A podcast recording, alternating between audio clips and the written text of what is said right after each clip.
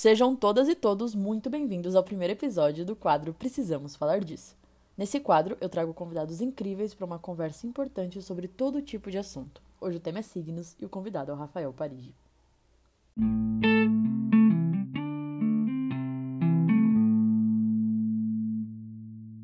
Olá, querida pessoa que está me ouvindo. Eu sou a Bic e você está ouvindo Me Escuta que eu te falo. Alguns de vocês pediram para eu falar sobre signos, mas eu não podia falar sobre isso sozinha de um jeito tão bom quanto eu sei que o Rafa pode falar. E foi aí que eu decidi convidar ele.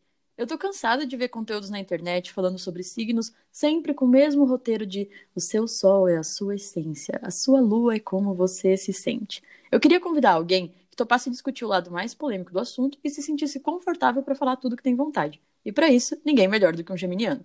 Eu quero agradecer primeiramente, Rafa, por você ter aceitado o convite porque você é muito querido por muita gente e é uma honra poder gravar esse episódio com você. Eu que fico super feliz pelo convite, não tinha como não aceitá-lo. Fico feliz pela minha apresentação também, porque ser geminiano é algo que, por mais que tenha muita gente pela internet que critique, eu aprendi a gostar muito. E a ideia é exatamente essa: a gente entender a profundidade dos signos, da astrologia em geral, e entender que todo mundo tem todos os signos. Então, em algum momento você vai ter que saber lidar com o seu lado geminiano, o seu lado aquariano, o seu lado escorpiano, enfim. A ideia é que a gente também converse hoje e consiga entender com uma profundidade um pouco mais interessante. Perfeito. Eu acho legal também a gente retomar depois mais pra frente essa parte de todo mundo tem todos os signos, porque é muito comum as pessoas falarem, né? Ai, mas eu não tenho nada desse signo no meu mapa, né? Tem sim, querida. Tem sim, e você vai descobrir nessa conversa. Agora uma, uma parte mais currículo, assim. Fala um pouquinho sobre o seu trabalho, sobre o que você faz, para entenderem melhor porque eu te convidei. Bom, a gente tem essa, esse contato, essa ponte pela Unesp, né? Então, assim como você, eu fiz, já sou formado, sou um pouquinho mais velho, mas vou me esconder aí os, os anos.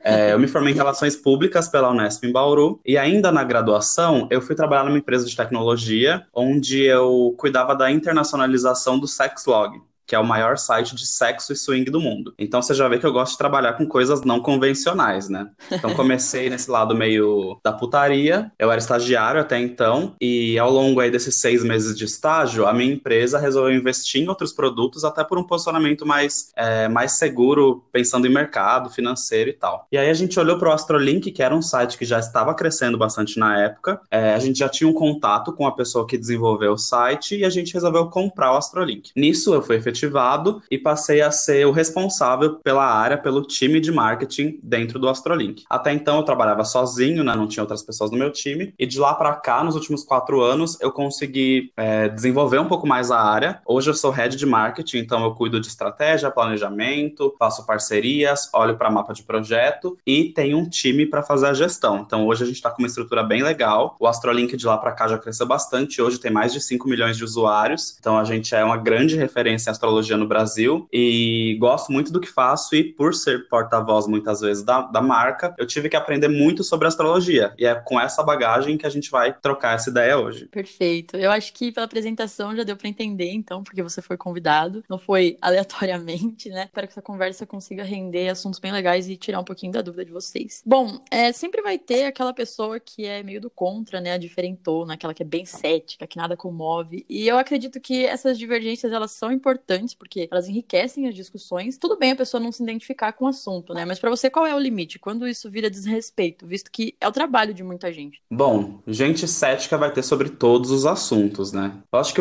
a astrologia, ela sofre bastante preconceito, porque se a gente pega as vertentes mais tradicionais na mídia da astrologia, a gente tem aquela astrologia bastante rasa, feita para ser consumida muito rápido. Então vai ser sempre canais, mídias impressas ou até, sei lá, mídias digitais onde vão estar tá falando que Ares é esquentado tadinho, touro é preguiçoso, gêmeos é falso. E eu acho que essa visão um pouco mais rasa, que foi feita para massificar mesmo a astrologia, ela conseguiu, ela prejudicou um pouco o real intuito da astrologia e o que ela serve e para que ela existe. A ideia da astrologia é, com o mapa astral principalmente, dar um norte sobre a influência dos astros e como a gente consegue se desenvolver, como a gente consegue crescer como ser humano. Então, só por isso, por ter uma natureza tão é, bonita, ter uma natureza tão de guia para a vida, só por isso, por ter essa, essa, esse fundamento eu já, já acho que os haters ou as pessoas que são do contra já perdem um pouco a, esse embasamento, sabe? Essa. Por que, que você vai odiar, vai ser contra algo que tem uma natureza tão legal de autoconhecimento? Sim. E aí,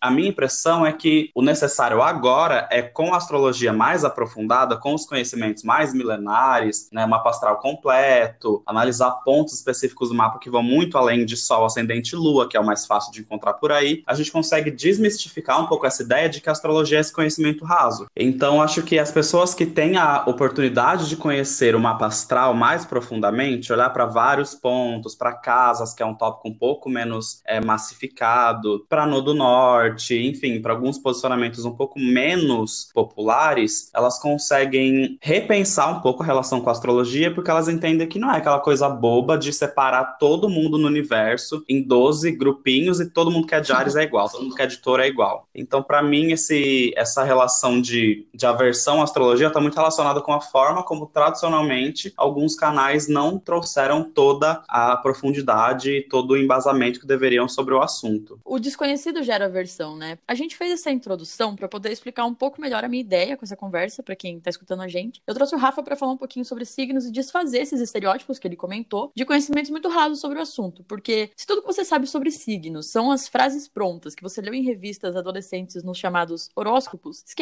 É, fala um pouquinho pra gente, Rafa, sobre a diferença entre essas frases que a gente lê por aí, né, que você mesmo citou, o Ariano é bravo, então hoje o seu dia vai ser incrível se você for pisciano, e um trabalho mais sério de como são feitos os horóscopos e todo o estudo que é feito por trás para conseguir escrever eles e tal. Tá, então primeiro a gente tem que entender que o mapa astral, ele vai ser como se fosse uma foto de como estavam os astros no momento que você nasceu. Por quê? Vamos pensar que os planetas estão girando ao redor do Sol. Então, ao redor do Sol, a gente tem uma, um círculo né, de 360 graus, a gente divide ele em 12 pedaços de 30 graus, e cada pedaço tem uma constelação e corresponde a um signo. Então, vamos supor que Mercúrio. Mercúrio começa a linha Ares, né, que é o primeiro signo, 1, 2, 3, 4, 5, chegou em 30 graus. Aí começa do zero grau do próximo, que é Touro. 1, 2, 3, 4, 5, até chegar em Gêmeos, Câncer e por aí vai. Só que cada planeta ele vai estar tá caminhando ao redor do Sol com uma velocidade. Então, quando você nasce, a configuração de onde cada planeta vai estar tá vai ser completamente específica. Por exemplo, quando eu nasci, Mercúrio estava passando por Câncer, Vênus estava passando por Ares, Marte estava passando pelos 30 graus ali de Leão. Então, o mapa astral é como se quando você nasce, no exato momento que você nasce, você tirasse uma foto do céu e visse em qual grau exato está cada planeta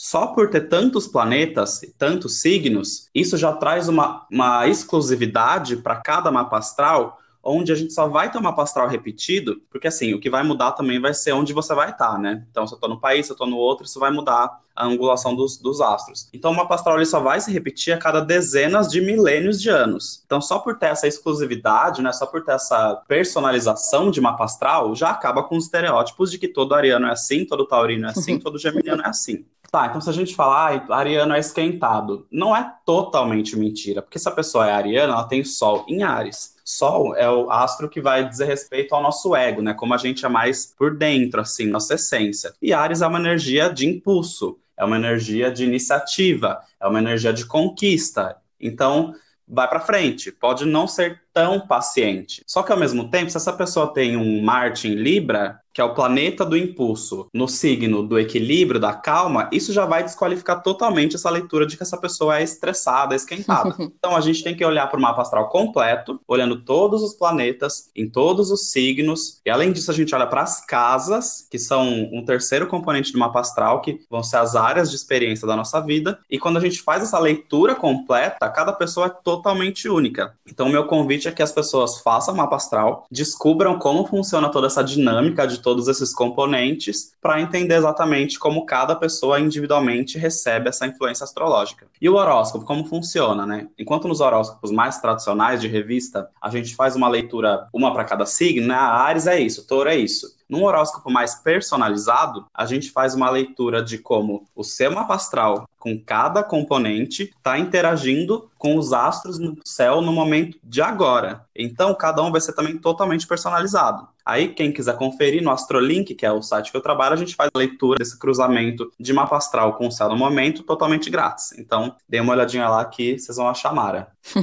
e acho que é isso. voltando para a parte do, dos horóscopos, a gente conhece vários astrólogos é, famosos por aí, né? A Madame Bruna, por exemplo, que você conhece ela e tal, muito famosa. e os horóscopos dela sempre, sempre bom, assim, é sempre muito legal quando não é completamente direcionado ao mapa da pessoa, né? Como é um trabalho que você disse que a pessoa pode encontrar no Astrolink. Como é feito esse trabalho específico que ela faz? Você sabe contar um pouquinho sobre? É, cada astrólogo vai fazer de uma forma, né? Tem astrólogos que vão fazer a leitura desse horóscopo analisando o ascendente, por exemplo. Então, eles olham para o ascendente, cruzam com os planetas que vão estar ali no, no céu. É, tem gente que vai considerar trânsitos do Sol mesmo. Então, tem, depende de como cada astrólogo faz. Acho que a astrologia ela é muito ampla, ela tem muitos componentes. E aí, cada astrólogo acaba fazendo de uma forma um pouco mais genérica, mas que também eu não vou dizer que é péssimo, meter o pau nisso, uhum. porque muitas vezes esses horóscopos um pouco menos personalizados, eles vão ser a porta porta de entrada para uma pessoa que ainda não vai entender e saber como é complexo o mapa Sim. astral. Então, muita gente começa por isso. Muita gente, sei lá, eu sou geminiano. Eu vi alguém falando que gêmeos é super comunicativo. Eu falo, nossa, eu sou super comunicativo. Que legal, então eu vou ler um pouco mais sobre isso. Só que aí eu vejo alguém falando que gêmeos não é muito sensível. Eu falo, gente, mas espera, eu sou sensível, né? Tem alguma coisa estranha. Tá, acho que eu vou fazer meu mapa astral. Aí lá eu descubro que eu tenho ascendente em câncer, já me traz toda uma coisa mais protetora, mais sensível.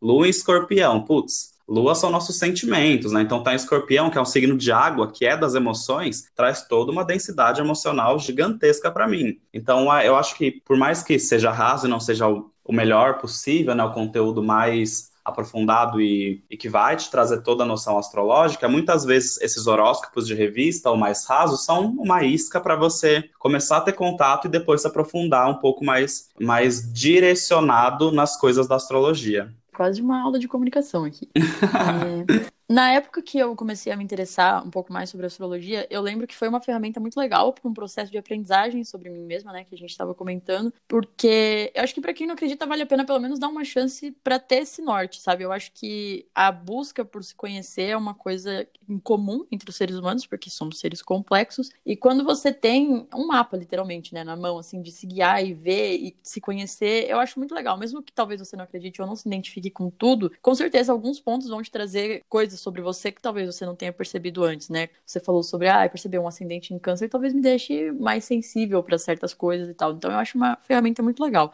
Se você quiser contar um pouquinho da sua história no mundo dos signos, assim, antes do Astrolink, quando você lembra que foi o seu primeiro ah. contato, assim? Eu acho que eu fui um dos céticos convertidos, né? Então, eu lembro que na época da graduação, os meus colegas de República, eles eram muito, muito, muito adoradores de astrologia. E eu era o garotinho super cético que falava, gente, nada a ver isso, nossa, os astros, nada a ver, tipo, até que um dia, por curiosidade, eu falei, pera, vou ler esse mapa astral, né? Acho que não tenho nada a perder. Então, se você é uma das pessoas que não gosta de astrologia ou nunca fez seu mapa astral, fazendo você não tem nada a perder. E aí, fazendo, eu comecei a ler aquilo. E, assim, uma das coisas que mais me levou a fazer meu mapa astral é que os meus amigos, eles meio que ficavam apostando quais eram os posicionamentos do meu mapa, né? Então muita gente falava, ah, eu acho que você tem ascendente em Capricórnio, porque você é super empenhado nas coisas. Outra, ah, não, você tem Leão, porque você é um pavãozinho, adora aparecer. ah, não, acho que é alguma coisa de água, porque você é chorão. Nas rodas de conversa, assim, qual que é o mapa astral desse garoto? Falei, não, não é possível, gente. Eu, geminiano já, né, super curioso, tenho que ver isso. Quando eu vi que eu tinha ascendente em câncer, eu fiquei, gente, como assim ascendente em câncer? Faz todo sentido. Lua em escorpião, faz todo sentido. Vênus em Ares, putz, esse a gente nem vai entrar no assunto que, né, só, só as piranhas online. Mas olhei para aquilo e falei, sou eu mesmo. Então foi meio que isso, assim. E foi muito curioso, né? Porque assim que eu comecei a fazer uma astral, eu fiz no Astrolink antes de trabalhar no Astrolink. Então eu era bem cético. Aí eu entrei no Astrolink, fiz uma astral e alguns meses depois a gente olhou para o Astrolink para adquiri-lo. Então parece que foi meio que predestinado, assim. Não sei, eu, eu, eu, ainda sou meio, meio cético sobre a vida, assim. Astrologia eu acredito muito, mas eu ainda sou meio uhum. cético sobre a vida, assim. Mas eu acho que isso foi algo que mexeu muito com a minha, com a minha visão de, pera, talvez algumas coisas sejam destino e a gente esteja predestinado. Então foi meio que isso, assim. Aí, como eu comecei a trabalhar lá, né, mergulhei de, de cabeça em tudo. Tem venho meio do céu em Ares, então só fui querendo aprender o máximo que eu pudesse, eu queria saber tudo sobre o assunto, e no final acabei me apaixonando por, pelo tema, pelas pessoas do, do mercado da astrologia, né, pelos grandes influenciadores de astrologia, que hoje muitos são meus amigos, que eu admiro muito e gosto muito de trabalhar com eles. Então meio que eu entrei nesse nicho e consegui me desenvolver e me apaixonar cada vez mais. Ai, que legal. Eu acho que todo mundo tem uma. Todo mundo que entra assim na astrologia tem uma história meio parecida, né? É legal, de novo, retomar isso. Talvez fique maçante até retomar assim, mas é porque, como eu sei que muitas das pessoas que estão ouvindo podem ser céticas, porque são a, a, maioria do meu convívio, assim. Eu tenho um nicho muito pequeno de amigos que realmente creem, assim, em astrologia e tal. É, eu também era uma pessoa extremamente cética, e aí aconteceram algumas coisas na minha vida que eu parei para pensar, né, como o Rafa falou, tipo, peraí, alguma coisa tem. E aí a astrologia já foi uma dessas coisas que, quando eu olhei o meu mapa, quando eu li, eu falei, nossa, mas sabe assim, quando você vê várias pecinhas se encaixando. Eu sei que existem pessoas dispostas a aprender mais sobre determinado assunto, né, e aquelas que são irredutíveis e vão falar mal por falar mal, né. É, o que você diria para uma pessoa que ficou curiosa para saber mais sobre esse universo, um conselho, talvez por onde começar, assim? Fazer uma pastral é a base de tudo, né, porque ele é a sua, vamos dizer, a sua impressão digital astrológica astrológica, é aquela marca que só você tem e que você tem que entendê-la porque vai ser sua pro resto da vida. Então, olhar para o mapa astral é a base de tudo, porque a gente nasce e é ali que a gente entende exatamente qual é a influência dos astros sobre a gente. Eu diria que a astrologia ela é uma ferramenta muito importante, muito interessante para o autoconhecimento, mas como todas as coisas na vida, ela não é e não deve ser 100% mandatória ou, enfim, a gente não pode olhar para ela e, e deixar nosso senso crítico ou deixar de entender que tudo na vida é muito flexível, né? Então não é só porque eu tenho sol em gêmeos quer dizer que eu vou ser 100% racional. Pera, eu tenho uma história de vida, eu tenho um ciclo social, eu tenho, né, a, minha vivência ela também molda quem eu sou. Então tem pessoas que ficam muito presas àquilo. Então olha para uma mapa astral, não, eu sou isso, acabou, vou ser assim pro resto da vida. E a ideia não é essa, é um mapa astral. O que, que é um mapa, né? O próprio nome fala. O mapa ele ajuda a gente a encontrar o caminho. Então você pode usar o mapa astral para encontrar seu caminho de evolução, para encontrar seu caminho de autoconhecimento, mas não necessariamente aquelas informações são mandatórias e, e fechadas e é aquilo e acabou. A ideia é que a gente use mais como um guia, é como um auxílio para a gente conseguir passar pelas coisas. Eu tenho até um pouco de pavor, assim, dessa leitura muito determinista, sabe? Então tem gente que fala, uhum. sempre dou esse exemplo, a gente fala, olha, ah, eu sou gêmeos e, eu, e meu namorado é câncer. E nossa, a gente tá há sete anos junto e não dá certo, não dá certo. Falo, pera, mas vocês estão há sete anos juntos, como que não deu certo? Estão há sete anos juntos, então, mesmo com as diferenças, vocês escolheram continuar juntos, sabe? Claro, né? Assim, a gente não tem que se forçar a permanecer no relacionamento, mas essa visão de que, ah, não, então porque eu sou assim, aquela pessoa é assim astrologicamente, não dá certo. E a ideia não é essa. A ideia é conseguir usar esses insights. Olha, eu falei em inglês, bem RP. A gente conseguir usar tá esses, esses insights para conseguir cuidar de si, sabe? Crescer, se autoconhecer, se autodesenvolver. Então, acho que é um pouco isso, assim. Eu acho que não deve ser determinista, deve ser mais um auxílio e uma outra ferramenta, além de outras coisas na vida que vão nos ajudar a crescer. Então, terapia, é, leitura de outras coisas, é, nossas relações. Então, acho que tudo se soma para isso. Uma vez eu conversei com uma amiga minha e a gente estava conversando, a gente entrou numa brisa de como cada pessoa é um quebra-cabeça diferente. E aí, às vezes, a gente tropeça nas coisas e várias pecinhas perdem, a gente se desmonta e você tem que juntar as pecinhas e montá-las de novo. Então, eu acho que isso que você falou, inclusive, fazendo uma, uma breve, um breve parênteses aqui, eu vou fazer um episódio para falar sobre isso, sobre essa conversa que eu tive com ela. Mas falando agora sobre signos, assim, e astrologia, eu acho que é, a astrologia é uma das nossas pecinhas também. Então é muito importante, que o Rafa falou, você olhar para outras coisas. Vai fazer terapia também, vai buscar outros tipos de vertentes que possam te levar para outros lugares. Não, não se prendam, porque também esse determinismo é perigoso realmente. É, a astrologia é... ela vem para expandir, não para limitar. Essa é a verdadeira Exatamente. função dela. Isso é só, é só mesmo uma ferramenta. É literalmente é um mapa, né?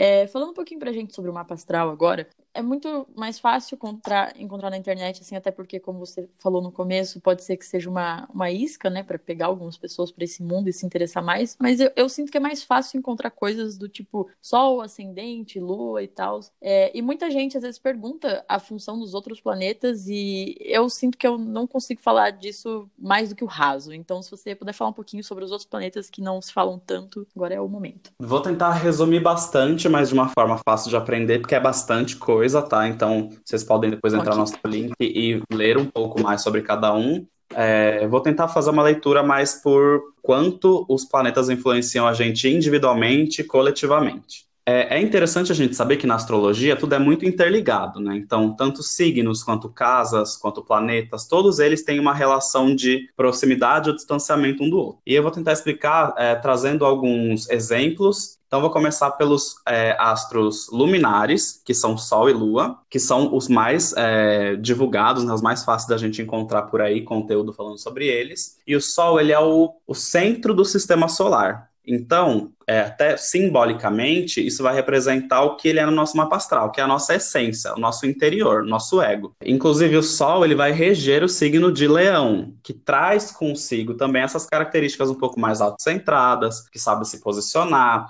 que gosta e está familiarizado com ser visto pelas outras pessoas, então tem essas coisas em comum. Olhar para o nosso Sol vai indicar como é a nossa essência. Aí a gente vai para a Lua. A Lua, ela é lida por muitos astrólogos como se ela fosse a mãe da Terra. Por quê? Porque ela traz consigo esses insights um pouco mais afetivos. Ela vai trabalhar um pouco mais o nosso lado emocional. Não é à toa que a Lua é regente do signo de Câncer, que é um signo bastante emocional. Então, quando a gente olha para a Lua, tem várias fases, né? Crescente, cheia, minguante. Então, representa também as nossas, as nossas fases emocionais, né? Como seres humanos, a gente tem épocas mais crescentes, mais animadas, mais minguantes, onde a gente está um pouquinho mais melancólico. Então a Lua ela traz esses insights um pouco mais emocionais. Então, depois de entender os luminares, né, Sol e Lua, a gente vai para os planetas pessoais. Por que, que eles recebem esse nome, né, de planetas pessoais? Porque como a órbita deles é bem curtinha, como eles mudam de signo bem rápido, eles vão trazer características realmente pessoais, mais de cada indivíduo.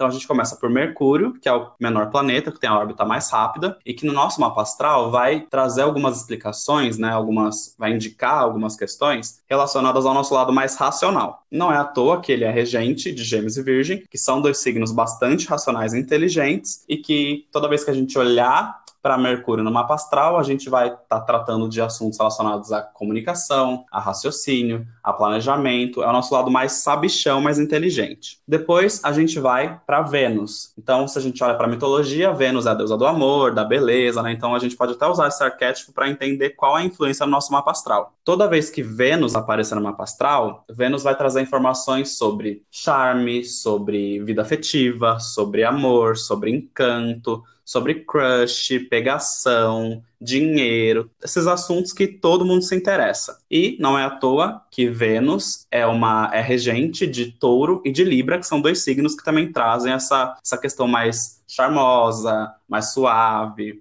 mais, enfim, carinhosa e, e por aí vai. Enquanto Vênus é esse planeta super suave, charmoso, com jeitinho, depois vem Marte, que já é meio que o oposto. Então, na mitologia, Marte era deus da guerra. Então, enquanto Vênus tem esse charminho para ir conseguindo as coisas devagar, Marte ele vai com tudo, vai no impulso, ele é um conquistador, ele vai para o campo de guerra. E no nosso mapa astral, Marte vai indicar nossas motivações, o que faz a gente sair da cama todo dia, as batalhas que a gente quer travar na nossa vida, o que nos motiva a crescer, a ir para frente, a, a realmente batalhar. E na astrologia, Marte ele vai ser regente do signo de Ares, que tem essa característica né, mais impulsiva, mais energética, e na astrologia clássica de Escorpião. E aí, depois desses três planetas pessoais, a gente vai para os sociais. Por quê? Porque vão indicar um pouco mais a nossa relação com o mundo do que realmente algumas características totalmente pessoais. E aí a gente entra em Júpiter e Saturno. Eu sempre gosto de colocar esses dois planetas como complementares. Por quê? Júpiter ele vai ser um, um planeta planetinha que vai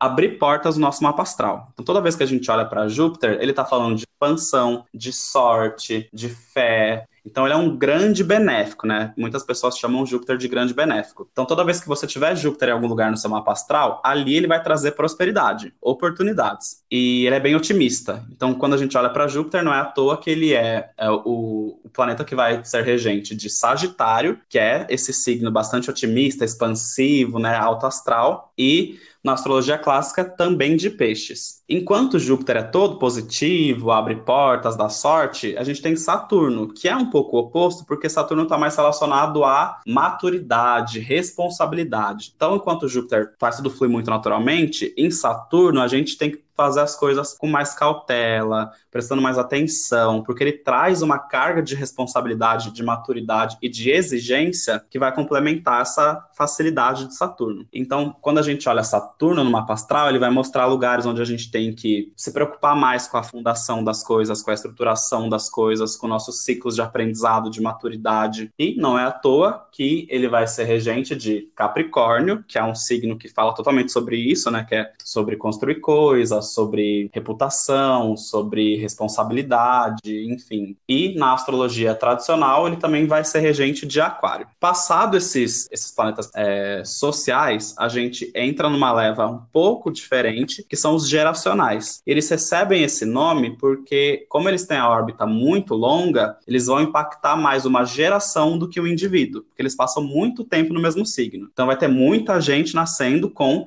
esses três planetas no mesmo signo. Vamos começar por Urano. Urano, ele é um planetinha que dentro do nosso mapa astral, ele vai mostrar as revoluções, é, as transformações. Então é como se fossem as, as tretas que vão acontecer ali que vão fazer a gente se transformar, como sociedade, né? Como coletivo. E na astrologia moderna, ele é o regente do signo de Aquário, que também tem tudo a ver, porque Aquário é esse signo coletivista, que se importa com todo mundo, que está muito conectado com o futuro, com as transformações que estão necessárias que aconteça para que o futuro seja melhor, mais próspero, mais humanizado. Aí depois a gente vai para Netuno. O que, que é Netuno? Netuno é como se fosse um, o nosso lado mais sonhador, mais idealizador. Então, na sociedade, né, mais coletivamente, ele vai dizer a respeito do, dos sonhos de uma geração, dos ideais de uma geração, das idealizações de uma geração. E não é à toa que ele é regente do signo de Peixes, que é esse signo que é muito sonhador, que é um signo muito humanista, né, que se preocupa também com todo mundo, que, enfim, quer viver um mundo mais utópico. E aí, por fim,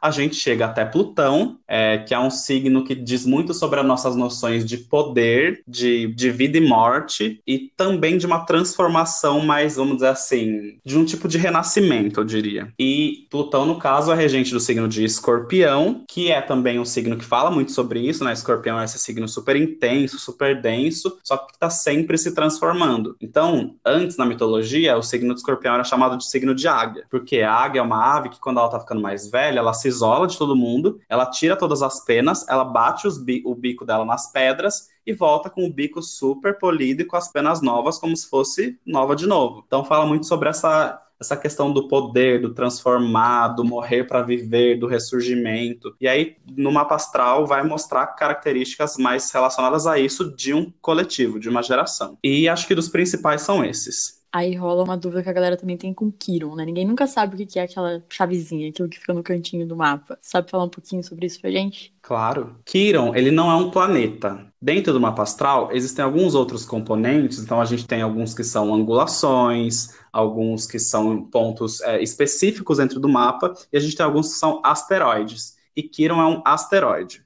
E aí no nosso mapa astral, Kiron, Lilith, né? Existem alguns outros posicionamentos, Roda da Fortuna, no do Norte. É, no caso, Kiron ele vai mostrar como se fosse uma ferida da nossa alma. Então vamos dizer assim, uma pessoa que tem a Kiron em algum signo vai ser alguém que vai ter uma, uma dificuldade, vai ter um pouco mais de trabalho para conseguir lidar com os temas daquele signo. Só que por outro lado, vai ser alguém que vai conseguir com muita facilidade desenvolver essas mesmas características nas pessoas ao redor. Então traz um pouco, por exemplo, é, eu tenho Kiron em Leão. Leão é um, um, um signo que fala sobre imagem, sobre autoestima, né, criatividade. Como eu tenho esse Quiron em Leão, uma das leituras que eu posso fazer é que eu sempre vou achar que eu poderia ter feito alguma coisa melhor. Ou sempre vou achar que o que eu fiz ou um trabalho que eu desenvolvi não foi tão bem visto, bem aceito pelas pessoas. Só que ao mesmo tempo, eu trago dentro de mim a capacidade de valorizar o trabalho das pessoas, de ajudá-las a se pôr um pouco melhor, a se vender de uma forma mais interessante. Então a gente tem que olhar para principalmente a casa e o signo onde está Kiron, para entender qual é essa ferida e qual é o nosso potencial de também ajudar as pessoas ao redor. Ai, que legal, gente. Uma aula aqui. Muito RPzinho, adorei.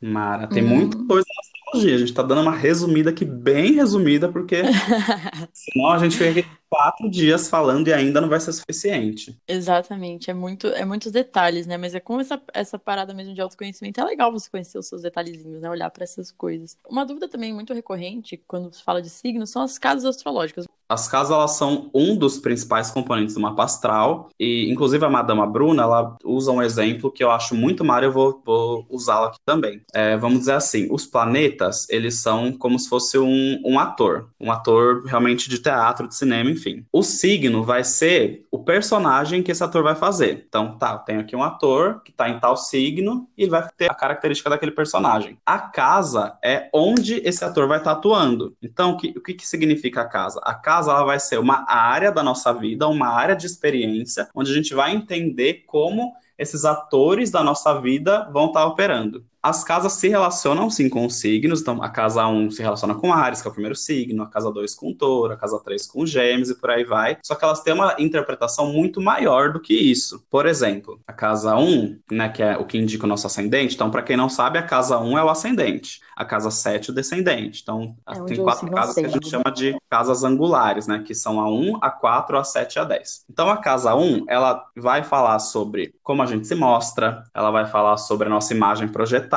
sobre nossa imagem física. Mara, só que ela fala de muitas outras coisas além disso. Então, ela fala sobre como a gente nasceu, sobre como a gente interpreta as coisas é, de uma forma mais instintiva. Então, quando a gente começa a analisar cada casa, a gente vai para temas muito profundos. Então, sei lá, casa 5. Casa 5 se relaciona com o leão, então fala de temas leoninos, como é, diversão, criatividade e tal mas ela também fala sobre paquera, fala sobre filhos. Então, se a gente olha, sei lá, uma pessoa que tem Júpiter, lembra que eu falei que Júpiter é esse planeta que expande, que abre portas, que facilita? Se alguém uhum. tem Júpiter na casa 5, pode ser que essa pessoa seja alguém que vai ter muitos filhos, porque é um planeta da expansão na casa que fala dos filhos. Ou se alguém tem Júpiter na casa 3, casa 2, que é a casa de touro, ela fala de temas taurinos, né? Fala sobre dinheiro, é, sobre recursos e tal. Então, se alguém tem Júpiter na casa 2, pode ser que essa pessoa tenha facilidade para enriquecer, para ter bastante posses. Ou, por exemplo, no meu caso, eu tenho Júpiter em Libra na casa 3. Então, o que quer dizer Júpiter em Libra? Libra é esse signo da sociabilidade. Então, por ter Júpiter em Libra, quer dizer que eu vou conseguir socializar, fazer parcerias de uma forma mais fácil, mais otimista, né? Vou ter sorte nessa área. E tá na casa 3, que é a casa que vai falar sobre a comunicação, sobre a relação com pessoas próximas, sobre viagens a curta distância, relação com primos. Então, assim, eu diria que as casas, elas são as áreas de experiência experiência da nossa vida e é através das casas que a gente vai entender exatamente como cada parte do mapa astral vai acontecer em cada parte da nossa vida. Então, na casa 4, a gente entende como a gente é dentro de casa, com família, com intimidade. Na casa 10, a gente vai entender a nossa vida pública, carreira, trabalho, é, reputação, as coisas que a gente almeja. Na casa, sei lá, na casa 6, rotina, trabalho.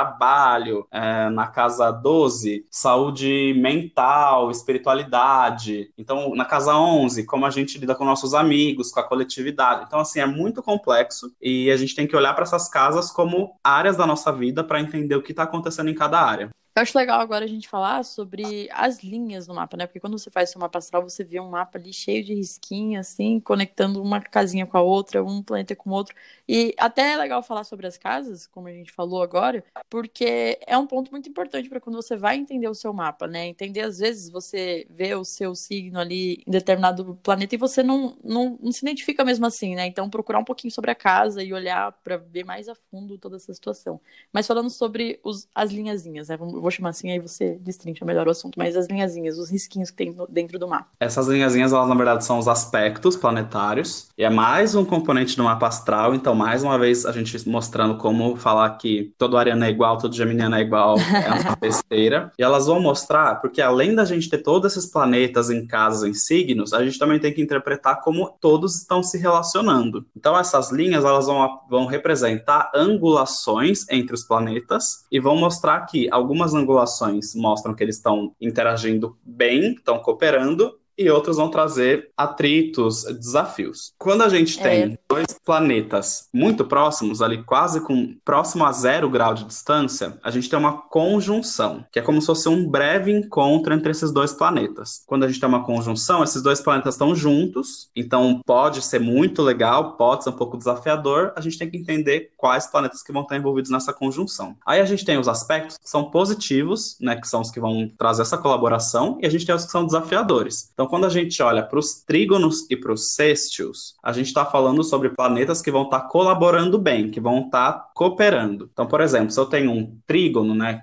que é, por exemplo, uma angulação de 120 graus, que vai ser quando planetas vão estar no mesmo signos do mesmo elemento, sei lá, vou dar um exemplo. Tenho Vênus em, em Ares e Marte em Leão. Estão formando um trígono que está a 120 graus. Então quer dizer o quê? Que Vênus e Marte vão estar colaborando, que essa coisa do charme, da beleza, do encanto, vai estar funcionando bem com essa coisa do impulso, da motivação. Então isso faz com que eu saiba me vender bem, que eu seja um bom conquistador, que eu seja uma pessoa com lábia. Então tá colaborando. Só que ao mesmo tempo a gente tem os, os aspectos desafiadores, que vão ser a quadratura e a oposição. Então, quando eu tenho uma, vou dar um exemplo, né, uma oposição, Lua em oposição com Mercúrio. Então, eu tenho, sei lá, por exemplo, uma Lua, e aí toda vez que for uma oposição, eles vão estar a 180 graus. Então, eu tenho uma Lua em Câncer e eu tenho um Mercúrio em Capricórnio. O que isso quer dizer? Cada um tá de um lado, bem distante, o mais longe possível. Um numa coisa super emocional e outro numa coisa super racional. Então, isso quer dizer que o meu lado racional e o meu lado emocional não vão estar tá colaborando, não vão estar tá cooperando. Então, cotando NX0, entre razões e emoções, a saída é fazer valer a pena aqueles. Então, é tentar encontrar aí o, esse equilíbrio. Vai ser desafiador, mas como um mapa astral, a ideia é usar como um mapa para conseguir encontrar o melhor caminho para balancear. Geralmente, as linhazinhas verdes ou azuis são os aspectos favoráveis e as linhazinhas vermelhas são os aspectos desafiadores. Eu acho legal a escolha de palavras, né? Os aspectos desafiadores, porque tem muita gente que acha que existem aspectos ruins ou bons e é bom lembrar que no mapa astral não existe não, não existe um posicionamento bom. Existem os favoráveis e os não favoráveis, né? Então, é, como você falou também no começo do, do, episódio, é legal a gente ver essas partes não favoráveis e trabalhar em cima delas, porque não quer dizer que se ela existe no seu mapa você está fadado a viver com isso pro resto da sua vida. Ah. É justamente para você olhar e tratar, né? E saber lidar com isso. A gente pode falar agora um pouquinho sobre os estereótipos de cada signo, porque todo mundo gosta de um estereótipo, né? A gente vai falar falando que não, que a gente não vai falar sobre isso, mas é legal, vai falar dos estereótipos dos signos, porque a gente encontra isso muito facilmente, né, nas pessoas em volta. Falar dos estereótipos e dar uma desmistificada neles. Começando por Ares, todo mundo tem até medo, né, porque ele é visto como esse, esse cara que é encrenqueiro, que é pavio curto, que quer tudo para agora, e não é totalmente mentira, porque Ares gosta de uma gosta de uma encrenquinha, mas ao mesmo tempo o que a gente não fala muito sobre Ares é que eles são super dedicados, são líderes natos, se entregam totalmente em tudo que fazem e eles são os primeiros que vão estar do seu lado se você precisar. Então são os primeiros que vão para a guerra, mas são os primeiros que se você precisar vão estar do seu lado, vão te apoiar, vão largar tudo que estão fazendo para te ajudar. Então isso é muito bom sobre os arianos. Sobre touro. Touro, ah, preguiçoso, guloso, não gosta de fazer nada, gosta de ficar na dele. Touro é tranquilo. Pessoas que têm touro forte no mapa astral são pessoas que vão gostar da tranquilidade, da estabilidade, mas isso vem porque o taurino ele preza muito pela segurança. Então, por mais que exista realmente esse, essa coisa meio parada do taurino, ele é alguém que quando você consegue despertar confiança, vai trazer muita estabilidade para sua vida e muita segurança. São pessoas que você pode contar, são pessoas que vão guardar seus segredos, são pessoas que vão te apoiar, e que devagarzinho sempre conseguem chegar exatamente onde querem, porque entendem que o mais importante é não parar, perseverar e até mais importante do que às vezes ter uma, uma grande agilidade. Gêmeos. Fofoqueiro, duas caras, dual, bipolar, muita coisa de gêmeos. Sou geminiano, então eu tô bem acostumado. Mas o que a gente não fala muito é que o geminiano ele tem uma adaptabilidade gigantesca, porque dentro dele tem duas pessoas. Então tem a Ruth, tem a Raquel, tem a Paola, tem a Paulina. e isso faz com que o gêmeos consiga se adaptar a qualquer cenário. Então o geminiano é aquela pessoa que, quando você tá triste, vai acolher sua tristeza. Quando você tá feliz, vai ser um companheiro de rolê maravilhoso. E sempre vai saber um pouquinho sobre tudo, porque essa dupla personalidade faz com que o geminiano se encaixe em qualquer lugar, saiba um pouco sobre tudo e sempre vai te acompanhar e se encaixar bem em qualquer situação. Câncer. Ah, chorão, dramático, manipulador, é muito sensível, mas o que a gente não fala sobre câncer é o quanto o câncer nutre as pessoas.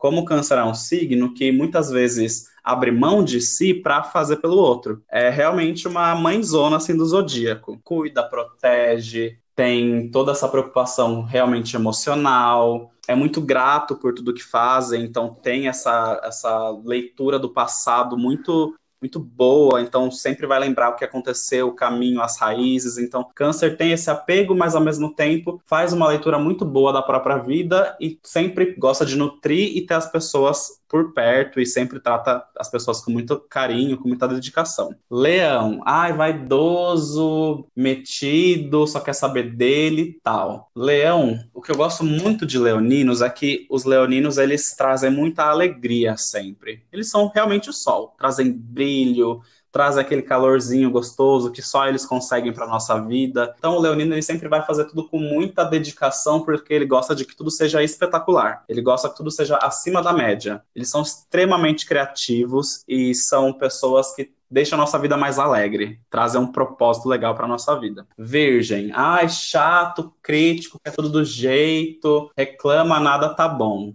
Virgem é um dos signos mais humildes. O virginiano, ele é aquela pessoa que trabalha no bastidor, então ele faz porque ele realmente quer fazer bem feito, ele faz porque ele realmente se importa. E o virginiano não é alguém que vai querer todo, todo, toda a glória, todos os créditos, então ele é alguém que realmente faz porque ele tem vocação para isso. E os virginianos eles são pessoas muito estratégicas, eles têm uma inteligência muito acima do comum. E principalmente, os virginianos são as pessoas que vão fazer a parte chata do trabalho que ninguém quer fazer. Então, se você se diverte tendo um virginiano no grupo, é porque o virginiano vai assumir os belos que ninguém do grupo quer. Porque ele é bem essa pessoa que faz o trabalho chato, o trabalho maçante e faz muito bem feito. Então, se você pedir, olha, eu quero tal coisa nove da manhã aqui em casa, às oito e meia já vai estar pronto, muito bem feito, com toda a assertividade possível. Uh, Ai, não sai de cima do muro. Ai, cheio de contatinhos. Ai, vaidoso demais. Libra é Vênus. Vênus com sua suavidade, com seu encanto,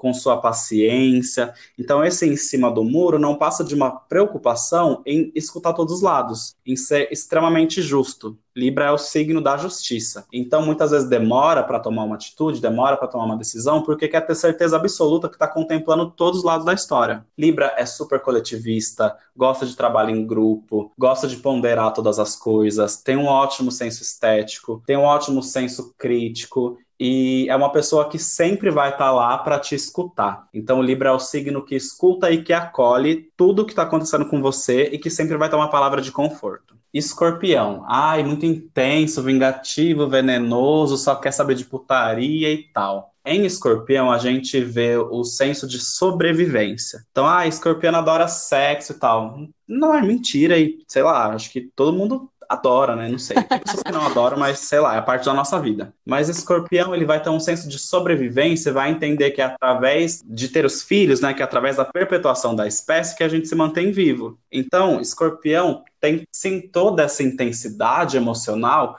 mas é um sobrevivente, porque por mais que tudo que passa pela vida, escorpião vai abraçar e vai pensar muito naquilo, vai trazer uma intensidade emocional gigantesca, ele chega ao fundo do poço e ele volta, porque ele tem essa capacidade de sempre conseguir se reinventar, de sempre conseguir renascer e ressurgir. São pessoas extremamente discretas, que gostam de manter a sua descrição, que gostam de manter sigilo sobre o que fazem e que por isso são pessoas que quando você conquista a confiança, são pessoas que você pode contar também, pessoas que você pode ter certeza que teu segredo tá guardado porque tem essa responsabilidade e são pessoas que têm uma grande tendência emocional e que tudo que fazem se entregam completamente. Sagitário. Ai, rolezeiro, só faz piada, não tem responsabilidade com nada, é bagunçado e é o tiozão do bar. Cara, Sagitário é uma coisa assim muito filosófica. O sagitariano ele não vai fazer nada que não condiga com as suas ideologias e com o que ele acredita que faz sentido. São pessoas que vêm para nos ensinar o quanto é importante conhecer o outro, o quanto é importante respeitar diferenças, o quanto é importante conhecer outras culturas, outras religiões, outros pontos de vista. Sagitário é um signo que otimiza otimiza tudo, que transforma tudo numa experiência um pouco mais, mais alegre, mais realmente otimista. E é com eles que a gente aprende a ver o lado bom nas situações. Estar com pessoas Sagitário é ter certeza que você vai passar por uma experiência muito agradável, muito divertida e que vai te agregar muita profundidade de conhecimento. Capricórnio. Ah, só quer saber de dinheiro, só quer saber de trabalho, mão de vaca, não quer gastar. Capricórnio é um signo provedor. Então ele trabalha bastante, sim, ele se dedica muito muita carreira assim, mas é porque ele quer ter uma segurança financeira e quer poder cuidar e ajudar as pessoas que ele gosta. Então, ele trabalha porque ele se preocupa assim com a reputação, ele quer crescer, ele é super responsável, então ele sabe que ele vai conquistar as coisas na vida com muita dedicação e ele é uma pessoa que é totalmente dedicada ao que faz, que é muito parceira, então o Capricorniano vai ser alguém que ele sempre vai conseguir tirar um espacinho na agenda dele para te ajudar se você precisar. São muito pacientes, são pessoas muito eficientes, então eles conseguem otimizar os próprios recursos como ninguém consegue no zodíaco, e são pessoas que vão nos ensinar a importância de se responsabilizar pelo que faz. São pessoas que vão nos ensinar a importância de ter consciência, de amadurecer e de entender que a vida tem ciclos e em cada ciclo você precisa crescer e se adaptar a eles. Aquário, ai, do contra, diferentão, não quer fazer nada que todo mundo quer fazer, é, reclama de tudo.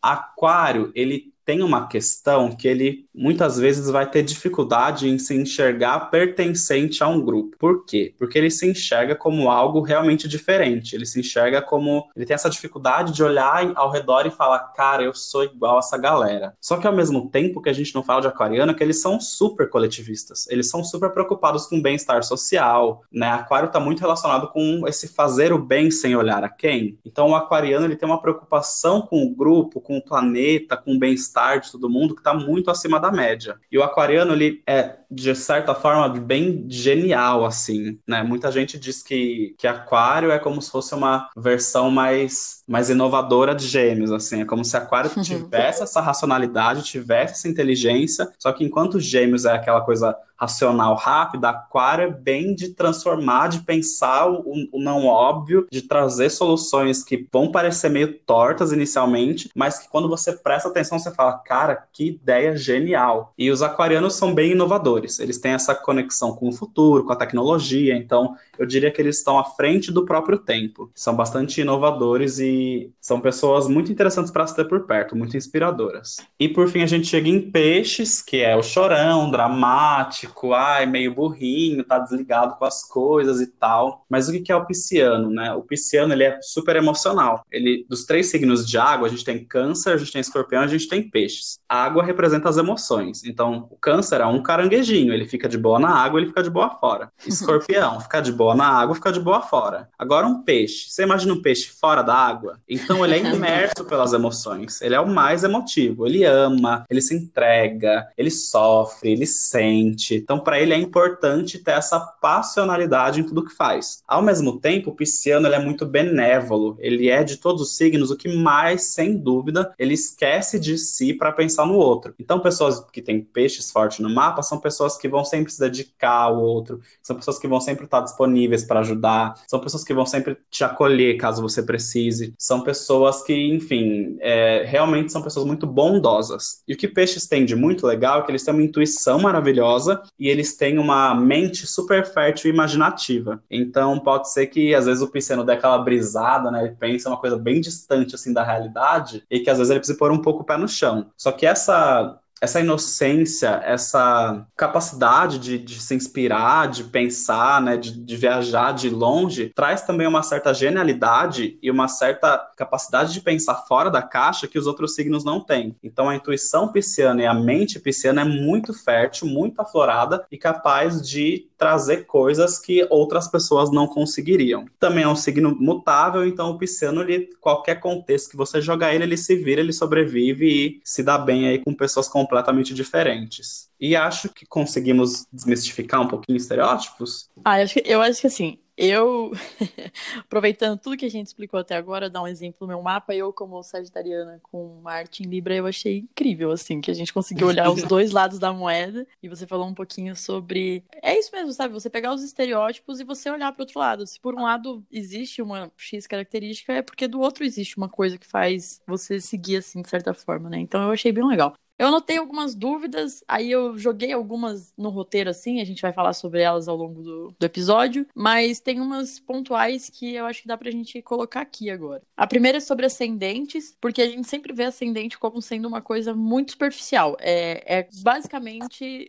o seu ascendente é só ah, é como você se apresenta, como as pessoas te enxergam, mas nunca ninguém fala exatamente é, de forma mais profunda sobre isso, assim, né? É um conteúdo um pouco mais difícil de encontrar. E sobre irmãos gêmeos, como a gente tinha comentado um pouquinho antes de gravar o episódio. Então, fica à vontade aí para falar o que você tem para falar sobre isso. O que, que é o ascendente, né? O ascendente ele vai indicar em qual signo o Sol ascendeu quando você nasce. Então, tudo que tem a ver com esses começos a gente vai enxergar na leitura do ascendente. Ele é a cúspide da casa 1, então ele vai trazer informações sobre nossa individualidade, é, sobre como a gente se apresenta, como você já disse, sobre nossas interações mais imediatas. Então, olhar para o ascendente é olhar para uma noção um pouco mais imediata de quem a gente é. É olhar para uma noção um pouco mais instintiva de quem a gente é. E conhecendo o ascendente, a gente consegue também entender um pouco mais sobre a configuração das outras casas, porque a distribuição das casas ela vai acontecer a partir do ascendente. É, não é um planeta, né? Como eu disse, é uma, da, uma dessas configurações aí angulares, então é um posicionamento que muda bastante rápido, então ao longo do mesmo dia a gente passa por todos os ascendentes e que também traz essa característica muito única de cada signo, de cada pessoa nascida em cada dia. O ascendente ele sempre vai ser um oposto ao descendente, então se eu tenho ascendente num signo, meu descendente vai estar no signo oposto. Por exemplo, eu tenho ascendente em câncer, meu descendente é em capricórnio, que é o signo oposto. Enquanto o ascendente traz essas noções da individualidade, o descendente vai trazer informações dessa, desse lado mais social coletivo. Então, se meu ascendente fala sobre mim, sobre o que eu tenho, sobre o que eu trago, o descendente vai falar sobre o que eu busco em outras pessoas. O meu lado mais coletivo, o que eu busco em relacionamento, em casamento, em parcerias. Então é legal entender como essas, esses dois pontos do mapa astral eles vão se complementar. E sobre o mapa astral de gêmeos, essa é uma pergunta muito, muito, muito comum. Mas assim, existem algumas coisas que vão mostrar como os gêmeos são diferentes. Uma delas é entender que, como eu acabei de falar, que o ascendente ele muda muito rápido. Pode ser que é, entre o tempo de nascimento de um irmão e o outro, o ascendente já tenha mudado, já tenha passado para o próximo signo. Então, sei lá, se alguém nasceu com ascendente em Ares e o irmão gêmeo nasceu com ascendente em Touro, já são energias completamente diferentes porque os signos sempre vão trazer esse equilíbrio, né? Então, Ares vai para frente, Touro gosta de ficar um pouco mais fixo. Aí o próximo que é Gêmeos gosta de coisa mutável. Aí vem Câncer, que é um pouco mais dentro de casa. Então, sempre vai ter esse, essa complementaridade entre um signo e o próximo. Então, a gente tem que olhar para ver o ascendente para entender se é, o ascendente e, consequentemente, a mudança das casas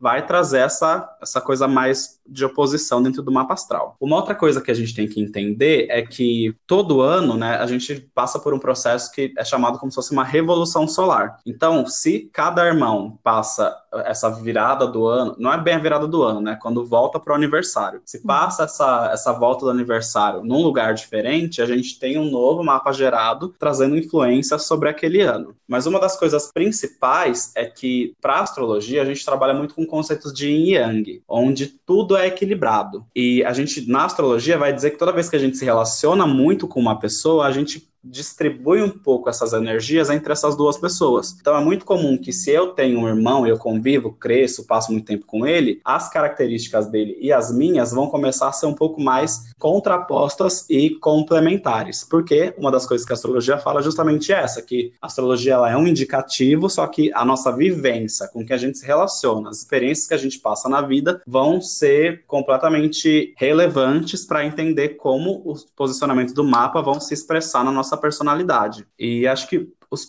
os pontos principais seriam esses, assim, para tentar entender como pessoas que vão ter um mapa próximo podem ser bem diferentes uma das outras. É muito legal falar sobre isso, porque mesmo quando a gente vê, né, irmãos gêmeos, às vezes a gente sente já uma coisa diferente entre eles, né? Nossa, por que você é tão expansivo? Por que seu irmão é tão quietinho? E às vezes são diferenças no mapa, diferença de convivência, como você falou, é com quem a gente se relaciona. Então é mais uma vez tirando a astrologia de dentro desse estereótipo determinista que as pessoas acham que porque determinada coisa explicada de determinada forma, vai ser aquilo e ponto, né? Não, a astrologia considera essas mudanças, considera vivências, considera crescimento, considera várias outras coisinhas por trás. Então é legal ir desmistificando assim aos poucos, acho que tá, tá dando para entender, tá ficando claro. Agora, eu acho que muita gente não sabe, ou pelo menos não, não é comum as pessoas falarem isso, é, como os mapas astrais, ele, eles dão oportunidades amplas pra gente, né? É, enquanto mapa mesmo, para autoconhecimento. Que você pode entender um pouquinho mais sobre carreira, então você que talvez esteja prestando vestibular e ainda não sabe o que fazer, ou você que tá na faculdade e não tá se encontrando. Ele fala sobre vocação, tem como a gente fazer um processo de sinastria também. Se você quiser falar um pouquinho sobre as possibilidades dentro do mapa, sobre o que, que a gente pode conseguir. É, quando a gente entende um pouco mais o mapa astral, né, os componentes, a gente sabe exatamente sobre qual parte cada um deles fala. Então, sei lá, eu quero saber mais sobre minha carreira, sobre para onde eu vou. Pode ser legal dar uma olhadinha ali na casa 10, por exemplo, que é a casa que fala sobre essa, essa ascensão social, sobre carreira, sobre é, a vida pública. Pode ser legal também olhar para casa 2 e para casa 8, que são as casas que vão falar sobre nossa relação com posses, com dinheiro, e ali entender um pouco mais sobre algumas características, algumas inspirações que o mapa astral tem sobre essa, sobre esse, essa relação com dinheiro, com materialidade. Se eu quero, sei lá, entender se eu tenho vocação para trabalhar com comunicação, por exemplo, posso dar uma olhadinha ali na minha casa 3, que é a casa que fala sobre isso. Então, eu mesmo tenho Júpiter em Libra na casa 3, é oportunidades sociais na casa da comunicação. Putz, só RP faz todo sentido. Inclusive, eu vi meu mapa astral depois que eu já era RP, então foi só uma confirmação. E aí, olhar para esses componentes do mapa, então, sei lá, tô, eu quero entender como melhorar minha minhas relações, como, quais são minhas predisposições em relacionamentos. Ah, vamos dar uma olhadinha no, na minha Vênus, para ver como ela está aspectada, se ela está se relacionando bem ou mal com algum outro planeta. Vamos dar uma olhadinha na casa 7, que é essa casa do casamento, né, das relações mais formais. Tentar entender um pouco melhor, assim, cada componente do mapa, porque cada componente vai trazer informação sobre uma área da nossa vida e a gente pode usar isso como realmente um guia aí para facilitar o processo. E a sinastria, ela é como se fosse um, um, uma combinação de dois mapas astrais. No Astrolink a gente faz sinastria, depois se vocês quiserem dar uma olhadinha, Mara. Então eu pego o meu mapa, pego o mapa astral da outra pessoa, sei lá, um crush, uma pessoa da minha família, um colega do trabalho. Eu cruzo esses dois mapas astrais e eu vou entender os aspectos formados entre um mapa e outro. Por exemplo, eu tenho Sol em Gêmeos. E aí você tem Sol em Sagitário. Uhum. Então o, nosso, o meu Sol e o seu Sol vão formar uma oposição. Pera lá, então oposição a gente sabe que são duas pessoas muito diferentes que estão ali trocando uma ideia na mesma língua. Então vai ser meio desafiador, mas tem tudo para um complementar o outro. Uhum. Ou então, sei lá, eu sou eu tenho Vênus em Ares, e aí eu quero faço uma sinastria com uma pessoa que tem Vênus em Leão formou um trígono. Putz, que legal, estão colaborando bem. Então, esse nosso lado mais amoroso, afetivo, vai funcionar, vai colaborar um pouco melhor. Então, a gente pega todo o mapa astral, cruza e vai fazendo uma interpretaçãozinha para ver como a relação tende a ter os seus desafios ou ter as suas oportunidades. E aí é muito legal nesse sentido. Mas eu diria que, o, que a astrologia, em geral, ela traz muita oportunidade. Assim, se a gente olha para os nossos nodos, por exemplo, que vão mostrar o nosso caminho de evolução e o que a gente já tem, que a gente pode usar para conseguir se desenvolver desenvolver. Outra ferramenta que tem no Astrolink, se quiserem dar uma olhada na Mara também. Ou olhar para o horóscopo, entender quais são os dias que eu tenho mais ou menos oportunidade para arrasar em alguma coisa, né? Então, já falei, não gosto de nada muito determinista. Então, se eu olho para o meu horóscopo e lá falo assim, ah, hoje é um dia tenso para comunicação. Ah, então não vou fazer reunião. Não, pelo contrário, se é um dia tenso, vou me preparar, vou embasar bem meus argumentos, porque eu já sei que pode acontecer ali algum atrito e eu vou arrasar mesmo assim, porque eu estou usando essa dica astrológica para me preparar. Então, nesse sentido, é um grande, um grande, uma grande ajuda para conseguir aproveitar esses insights astrológicos e passar pela vida tendo mais conhecimento, mais autoconhecimento, lidando melhor com essas oportunidades. É tudo que a gente estava falando até agora sobre usar o mapa como uma ferramenta mesmo, né, para você saber aonde você pisa, como é que você faz, onde você tem que tomar cuidado. E de novo, relembrando isso, né, de, de não determinismo, não é porque talvez um aspecto não seja favorável que você não pode trabalhar com ele, muito pelo contrário, é porque ele não é favorável que você tem que olhar para ele com mais carinho, né, conseguir trabalhar em cima disso. Uma coisa que a gente comentou um pouquinho antes foi sobre como as pessoas falam, né, que ai, mas eu não tenho absolutamente nada desse signo. E aí quando a gente estuda um pouquinho sobre o mapa astral, a gente descobre que não é bem assim, porque não é só porque um signo não aparece no seu mapa que ele não faz parte do seu mapa, né? Então, se você quiser falar um pouquinho sobre os signos que não aparecem. É, todos os signos vão aparecer de alguma forma, porque cada casa vai estar num signo. Então, por mais que você não tenha um planeta num signo, pelo menos uma área da sua vida vai ter essa, vai receber esse tom. Existem mapas astrais que são interceptados, né, que não vão pegar alguns signos, mas é, não é tão comum assim. Mas de alguma forma você vai sim ter a energia daquele signo em algum lugar da sua vida. E por mais que não tenha exatamente um planeta ou uma casa em algum signo, a gente não pode esquecer que está tudo interligado. Então, sei lá, por exemplo, eu vou. No meu mapa astral tem todos bem distribuídos, né? Mas vamos dizer que eu, não, que eu tenho leão pouco, é, pouco forte no mapa astral. Putz, mas aí vamos dar uma olhadinha onde está o Sol, que é o regente de leão, e a gente começa a fazer essa relação de regente, casa correspondente, aspectos formados e entender que tudo está ali somando, é uma soma de todas essas energias, porque todo mundo tem um lado criativo, todo mundo tem um lado sociável, todo mundo tem um lado comunicativo, todo mundo tem um lado materialista, e, e entendendo, interpretando como todas essas relaçõezinhas vão se somando. Mas assim, não existe alguém que não tenha Ares, Touro, Gêmeos, os 12 signos do mapa astral, uhum. todo mundo tem. É, tem que prestar atenção nisso, então, pra gente conhecer todos os lados e ver as nossas nuances. Quando eu pedi pros meus amigos mandarem dúvidas sobre o signo, né, a maioria disse que, ah, o que vocês falarem vai ser incrível, porque vai ser ótimo, é muito gostoso ouvir o Rafa, é muito gostoso ouvir você. E aí eu acho que eu agora nesse momento tô com um pouco de pena, porque eles deram logo esse espaço tão livre para uma sagitariana e para um geminiano, né? Falar o que tem vontade de falar, o que quiser falar. Mas acho que eu consegui encaixar um pouquinho das, das dúvidas na conversa, acho que ficou bem completinho. E agora a gente tá chegando no final do episódio. É, Você gostaria de deixar alguma sugestão, caso tenha ficado alguma dúvida ou uma vontade de saber mais sobre? É, a minha sugestão é só que, cara, faça o seu mapa astral e se joga, porque vai ter muita, muita coisa para você ler, para você aprender.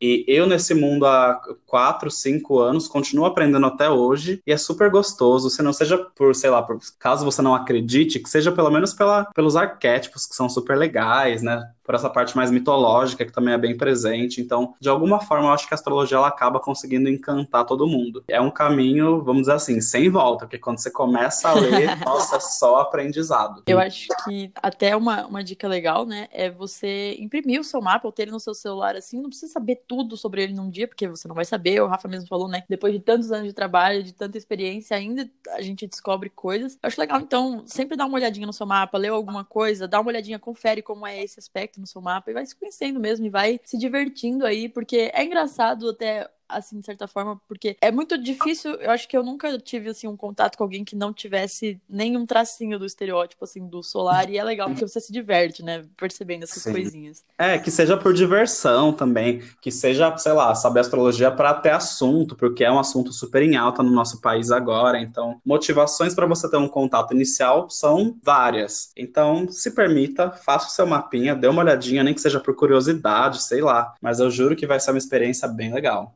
Thank you.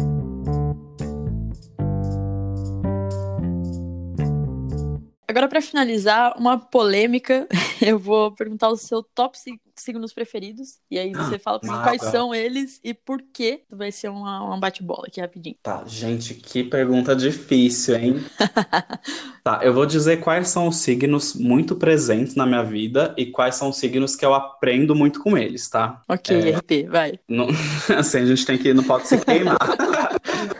No geral, eu gosto muito de signos de fogo, porque fogo complementa ar, né? Então, eu sou uma pessoa bastante animada, eu gosto muito de sair, gosto de conhecer gente e tal. Então, signos de fogo, no geral, são signos que me acompanham muito nessa, nesses grandes rolês. Então, Ares, Leão e Sagitário são três signos que eu tenho bastante afinidade, porque essa coisa do, do pensar rápido, do agir rápido, do só se vive hoje, eu gosto bastante disso. Então, eu falaria esses signos. E eu vou citar também meus companheiros de elemento ar, que são Libra e Aquário, porque com Libra eu aprendo a segurar um pouco, às vezes, pensar um pouco mais antes de falar, e com Aquário eu aprendo que o importante é ser feliz sendo exatamente quem você é. Então, principalmente num Brasil 2020, com tanto essa grande onda de conservadorismo, de homofobia, de racismo, né, questões mais sociais que a gente vê aí é, volta e meia voltando, tendo que ser rediscutidas, quando a gente olha para um aquário que é tão inovador, que olha para o futuro, que se preocupa com, a, com essa originalidade de cada pessoa, me desperta muito essa, essa esperança de um mundo melhor. Então eu escolheria esses cinco: Ares, Leão, Sagitário, Libra e Aquário. Ah, eu achei lindo, achei bonito. Você falou bonito agora.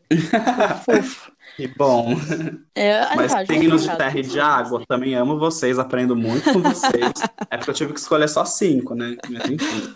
Agora eu vou só contextualizar um pouquinho quem tá ouvindo. É, eu fiz, de novo, né, como boa sagitariana, eu fiz a seleção de 12 memes que representam os signos depois da vacina, pensando nesses estereótipos que a gente conversou ao longo do episódio. Aí depois eu vou trocar com o Rafa esses memes, a gente vai escolher os melhores pra colocar lá no Instagram. Então, fiquem de olho no Instagram do podcast, porque eu vou colocar lá e aí você posta nos stories, vê se você se identifica com os memes, e é isso. No final de cada episódio, eu gosto de trazer sugestões de leitura, aplicativos, sites, qualquer coisa que eu acho que caiba no tema, né? E como você é o convidado, hoje você vai ter esse espaço também para fazer suas indicações, além do Astrolink que você falou ao longo do episódio. E eu vou fazer a minha sugestão também. Eu acho que se você ouviu todo o episódio, prestou atenção nos estereótipos, em como eles trabalham, como essas coisas acontecem, eu acho muito legal deixar de sugestão. A banda Otelo tem um álbum que chama Mapa Astral e eles têm 12 músicas, uma para cada signo. Eles cantam esses estereótipos e é muito legal porque a batida tem muito a ver com, com os elementos e com os signos e as letras também constroem todo esse estereótipo. É muito gostoso de ouvir e faz entender um pouquinho melhor pra astrologia. Então, talvez, se agora você não quer fazer o seu mapa, assim, escuta,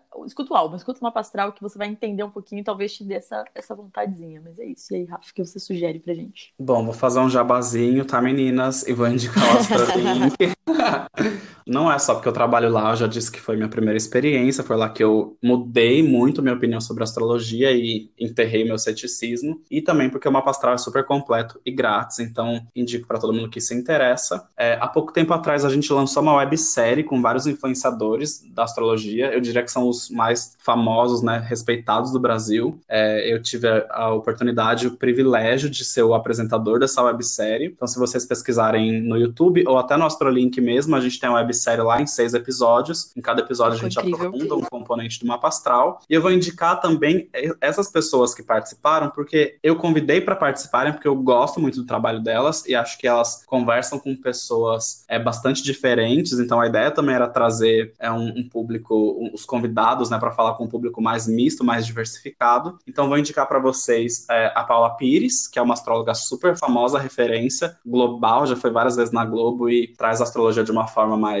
mais clássica, eu diria. Vou indicar a Paula Prado, no YouTube, ela é maravilhosa, ela faz leitura de tarô mensal e é uma astróloga super do povo, assim, muito amigável, com muita proximidade. Vou indicar a Madama Bruna, que traz uma comunicação bastante é, millennium, bastante jovem, cheia de memes, bastante acessível, uma pessoa incrível. Indico também Sara Ribeiro, do Vibe Astral. Ela é maravilhosa, ela é uma pessoa muito astral, bem aquariana, né? Como eu acabei de falar, eu adoro aquário. Então ela traz uma astrologia bem disruptiva e, e ela é ótima, assim. Ela faz previsões semanais também no IGTV dela. Mara, é o arroba Vibe Astral. Vou indicar a Papisa, que a Papisa ela vem para mostrar que a astrologia é para todos, porque ela é uma mulher preta, ela é uma mulher periférica, ela mostra como o autoconhecimento ele não deve ser um assunto é, resguardado só para essa parcela branca e elitista da população. Que é o público que mais consome ainda isso, então ela vem muito para quebrar essa, essa barreira e, e, distribuir realmente conhecimento. E vou indicar o Luiz Malta Loceiro, que é um astrólogo com muito tempo de estrada, que sabe muito sobre astrologia, sobre espiritualidade, tem uma visão muito muito sênior, assim, muito experiente, muito inspiradora sobre astrologia. E conversar com ele é sempre uma aula. E sigam também a gente nas redes sociais, AstrolinkBR, me sigam também, arroba Rafa Parigi. Eu acho que por enquanto eu indicaria esses. Ah, eu também amo a Cláudia Lisboa. Cláudia Lisboa, ela é assim a astróloga referência para mim. Ela tem um canal no YouTube maravilhoso. Eu já tive a oportunidade de conversar com ela, de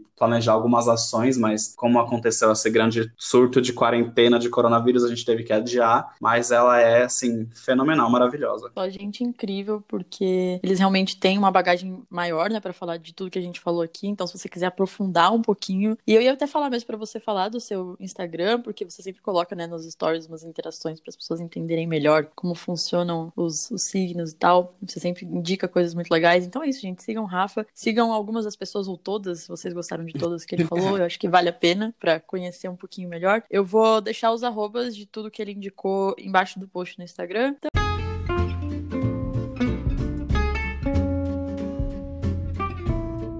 É isso, Rafa. Muito obrigada por você ter disponibilizado seu tempo para essa conversa. Eu acho que vai ficar um episódio bem legal e eu espero ter atendido as expectativas de quem estava ansioso para ouvir a gente falando sobre signos. Muito obrigado pelo convite, foi super divertido. É um prazer para mim conversar com, com toda essa geração mais jovem, né, dos relações públicas, dos comunicadores. Eu me sinto até um pouco mais jovem quando eu tô conversando, trocando informações com vocês, então é até bom assim pro meu ego um pouco.